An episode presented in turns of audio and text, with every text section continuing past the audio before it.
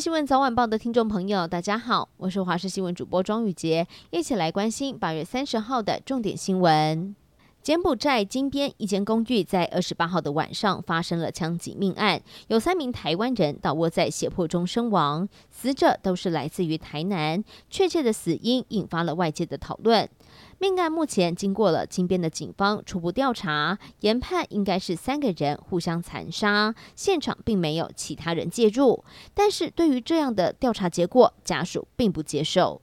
台湾苹果的买家一七 Life 集团共同创办人潘杰贤上个星期五到台湾苹果开会，透露交易的进度，坦承说没有把握政府会同意通过，但是愿意回聘部分的员工，改以共同平台方式来继续运作，不会沿用苹果新闻网等商标，基本上会以新闻为核心，再另外开发其他的业务。而根据了解，双边的协议将会以八月三十一号为分水岭，也就是说，台湾苹果通报大量解雇计划到期日，八月底前薪资还是会由台湾苹果来负责。九月开始就会改由龙城创意聘用原台湾苹果日报的员工，禁止渴望收到买家的聘任合约书。台中市的凤凰酒店擅自使用了国外设计师的绘图作品，并且没有经过授权就用在布置房房间的摆设，而设计师在有人的协助之下传送了讯息给酒店，但是没有收到回应。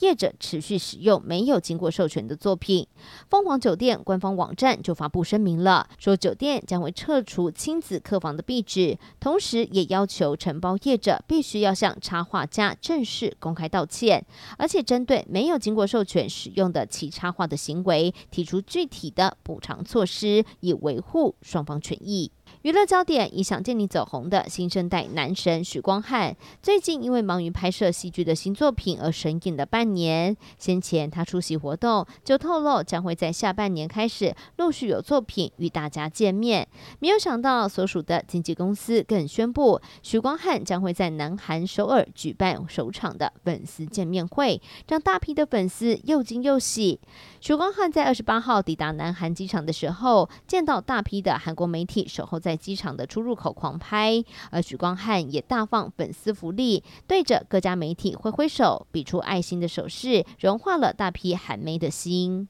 美国太空总署原定在二十九号要试射新型的登月用次世代火箭，但是因为主引擎检测出了问题，在发射前四十分钟临时取消了。而另外，日本研究团队二十九号派出了有人潜艇下潜到小笠原海沟，成功抵达了接近最深处，深度是有九千八百零一公尺，打破了一九六二年日本人下潜勘察加海沟的九千五百四十五公尺的记录。最后关心天气的消息，中台轩岚诺是今年最强的台风，不排除在今天有可能会增强成为强台。周四开始受到它的外围环流影响，北部、东半部地区明显会有降雨。而天气职人吴胜宇指出，按照这样的路径看来，可能正好会位在发布海上台风警报的边缘。而至于今天的天气状况，上半天都还是多云到晴的，但是大环境的条件有利于午后对流发展，因此午后西半部地区、东半部山区会出现雷阵雨，而在花莲纵谷也有三十八度极端高温发生的几率，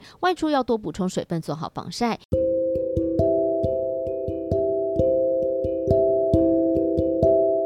以上就是这节新闻内容，非常感谢您的收听，我们下次见。